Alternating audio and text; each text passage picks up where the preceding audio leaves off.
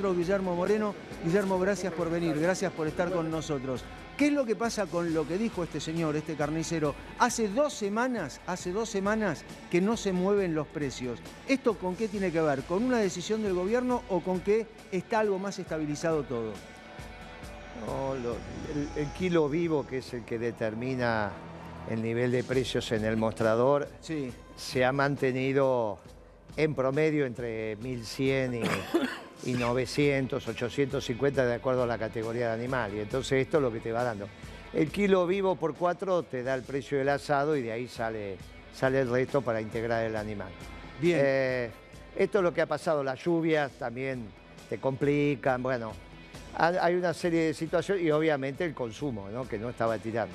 Bien, ahora, la decisión del ministro de Economía, ¿fue una buena decisión con respecto a los precios justos? Decir, bueno, vamos a controlarlo, vamos a tenerlo monitoreado para que no pase o para que no suba demasiado.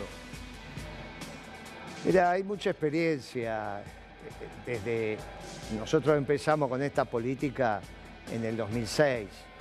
Lo que vos tenés que hacer es definir que los cuartos delanteros son los que tienen que ver con los consumos populares, los cuartos traseros son los consumos premium o de exportación. Si hay vocación para hacer una política de estas características, hasta 12 cortes los podés administrar. Eh, con eso, entre los cuartos traseros y los cuartos delanteros, definís el, precio del animal en el remate, sí. porque eso tiene que ver con la calidad, las características, etcétera, etcétera y vos te ocupás de lo que son los cortes populares. Eso se puede hacer, tenés que tener vocación. Lo que pasa que en nuestra época la vaca, sí. lo que vos, la categoría vaca, ¿eh? no, la vaca es un animal, la categoría vaca, sí. Eh, vos tenés, en aquel momento había ternero, novillo, vaquillona, eh, tenés, y tenés vaca, ¿está bien? Novillo, vaca. Eh, son distintas categorías. La categoría vaca no se exportaba.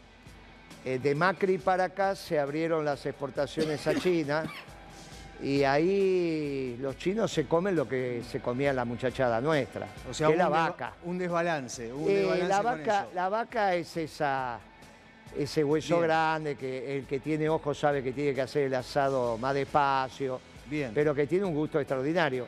Eso no se exportaba.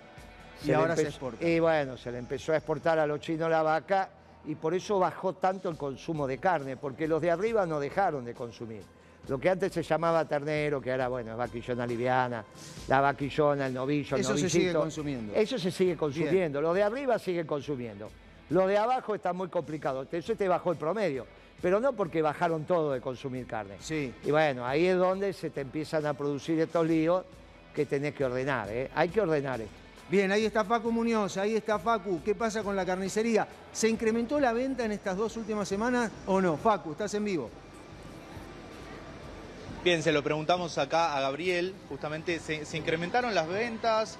¿Están más o menos estables? ¿Cómo está? Eh, bueno, la semana pasada, fin de mes, fue medio complicado, pero yo pienso que ya esta semana ya empieza a haber un poquito más de movimiento. Debería repuntar. Bien, y Carlos, se viene la fiesta, ya falta nada para la fiesta, me imagino, ¿no? Una de, de las cosas que más deben preguntar, eh, y también lo, veía en uno de los videos, es tal vez si vas ahora a la carnicería y te compras un matambre, lo pones en una, en una bolsa, vos, me sabrás decir, eh, y lo congelo ahora, ya directamente, si lo envaso al vacío, directamente ya me queda esto, digamos, para consumirlo para fiestas? Y siempre es preferible, yo les digo, bueno, la cantidad de clientes que tengo, de que se vayan equipando con peseto, matambre, que son los cortes que más se consumen ¿no? para la fiesta, porque después viene el último momento y no se consiguen. Exacto.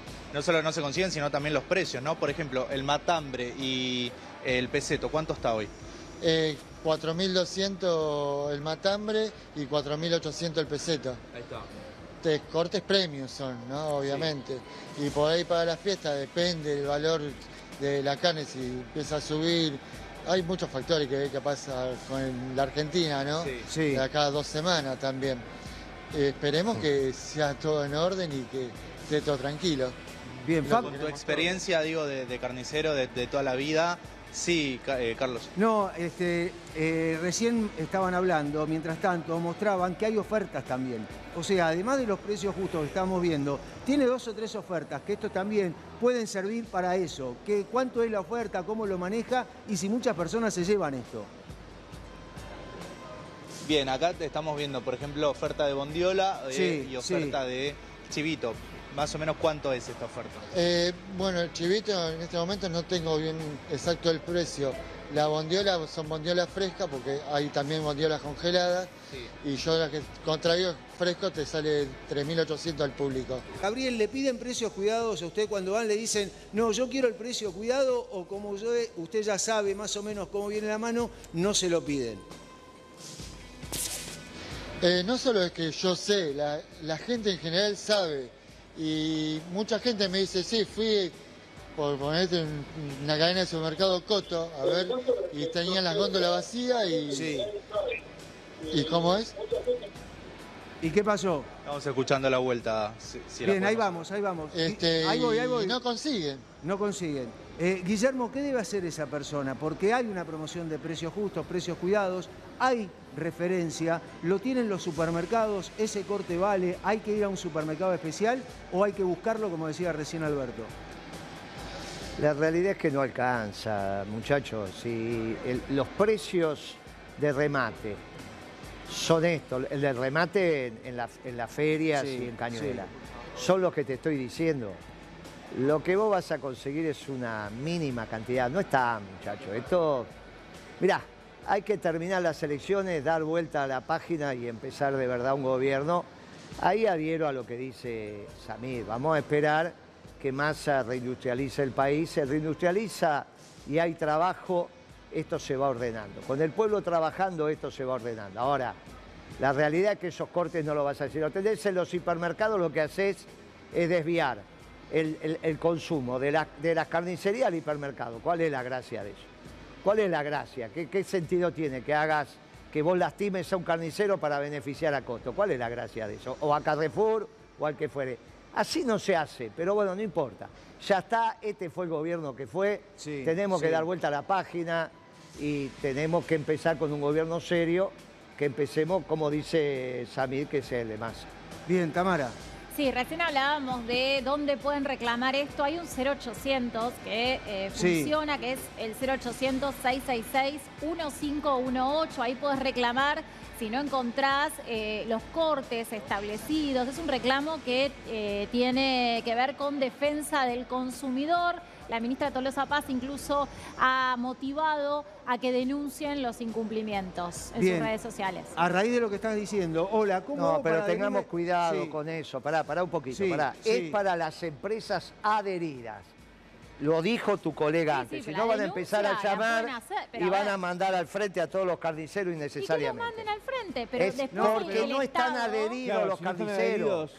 No están adheridos, porque no está la mercadería. No digamos cosas que no son. No, no, no. es para las empresas adheridas. Pero Moreno, estamos diciendo que es para las empresas adheridas y también estamos... Son solamente los hipermercados, no hay carnicería. Estamos diciendo también que si no encuentran algún corte, pueden llamar a este número. Después el Estado verá qué hacer con esa información información, pero los ciudadanos tienen el derecho de contacto para que los defiendan justamente en su derecho de consumo. A raíz de eso, a raíz de lo que están diciendo, mira, acá hay un mensaje que tiene que ver con eso. Y dice, hola, ¿cómo hago para adherirme y vender más barato la carne? O sea, es lo que decían los dos, de alguna manera lo que decían los dos. O sea, hay alguien que quiere adherirse para vender este precio. Y recién lo decía el carnicero, ahí está, Gabriel está con, con Facu Muñoz. Gabriel, ¿Qué pasa con si usted se quiere adherir para vender esos precios justos? ¿Lo puede hacer o prefiere no adherirse? ¿Cómo hace con eso? Si a mí me traen ese tipo de mercadería, obviamente prefiero vender. Sí. Pero bueno, también depende de muchos factores. Esta es una zona donde yo estoy, que no es Morón.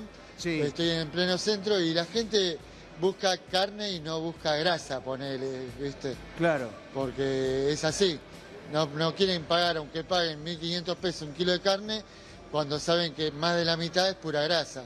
Bien, Marco. Sí, le quería preguntarle al carnicero, porque recién dijo, si me traen ese tipo de mercadería, veo lo que hago. Porque, por ejemplo, el vacío que le ofrecen a 2.100 pesos, ¿qué tipo de vacío sería? ¿El asado a 1.600 pesos? ¿Qué tipo de asado sería? Contanos de la calidad de la carne. Eh, mira, esas son carnes, eh, carnes grandes, ¿no? De, vaca, como se había comentado. De vacas grandes, digamos. Este, claro, claro, que tiene una grasa amarilla, que no tiene una grasa blanca. Sí. Y imagínate que un costillar de eso entero debe pesar alrededor de 20 kilos. Y cuando yo la carne que yo vendo en el público eh, pesa 7, 8 kilos. Es una diferencia grande de carne de 160, 170 kilos la media red a carne de 70, 80 kilos. Bien, bien, eh, ahí volvemos. Guillermo, esto tiene solución, sabemos que se tiene que ir, antes de agradecerle haber venido hasta acá. ¿Sí? ¿Esto tiene solución? Pero claro que tiene solución. Primero hay que diferenciar las categorías de animal. Lo que dice el carnicero es cierto, no es lo mismo que vendas vaquillona liviana que vendas vaca. Primer tema. Segundo, tenés que hacer la tabla de los 12 cortes, 7 cortes, lo que quiera hacer, por categoría. Sí. Porque esto se empieza en el remate que se hace del animal. Obviamente, si vos separás el cuarto delantero del trasero, lo que estamos hablando es del delantero. No estamos hablando del lomo, nadie habló del lomo, del cuadril. Esos son cortes de exportación o cortes premium.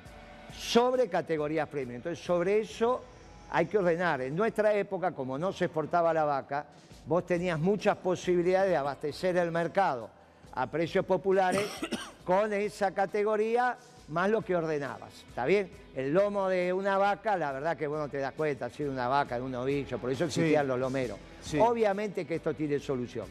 Y naturalmente los de abajo en un gobierno peronista, en el nuevo gobierno peronista, tienen que volver a comer carne. No puede ser que para hacer un asado tenga que sacar un crédito. Se puede ordenar claramente, como lo hicimos. Bien, bien. Gracias, Guillermo Moreno, por haber venido. Muy gentil de su parte, como siempre. Sí, Alberto, eh, ¿esto puede mejorar? ¿Va a mejorar? ¿Qué piensa usted? Mira, eh, yo quiero dar una idea para adelante, ¿viste? Sí. Eh, Massa dijo que va a convocar a los mejores. No tengo ninguna duda, pero ninguna duda. Yo hace 60 años que estoy en el comercio de la carne, lo vi funcionar. Si va a convocar a los mejores, que no tenga ninguna duda, en comercio hubo uno que fue el mejor y le saca 100 kilómetros a cualquiera y se llama Guillermo Moreno. Bien, eh, se está yendo Guillermo Moreno. Recién un elogio de Alberto Samid antes de que se vaya.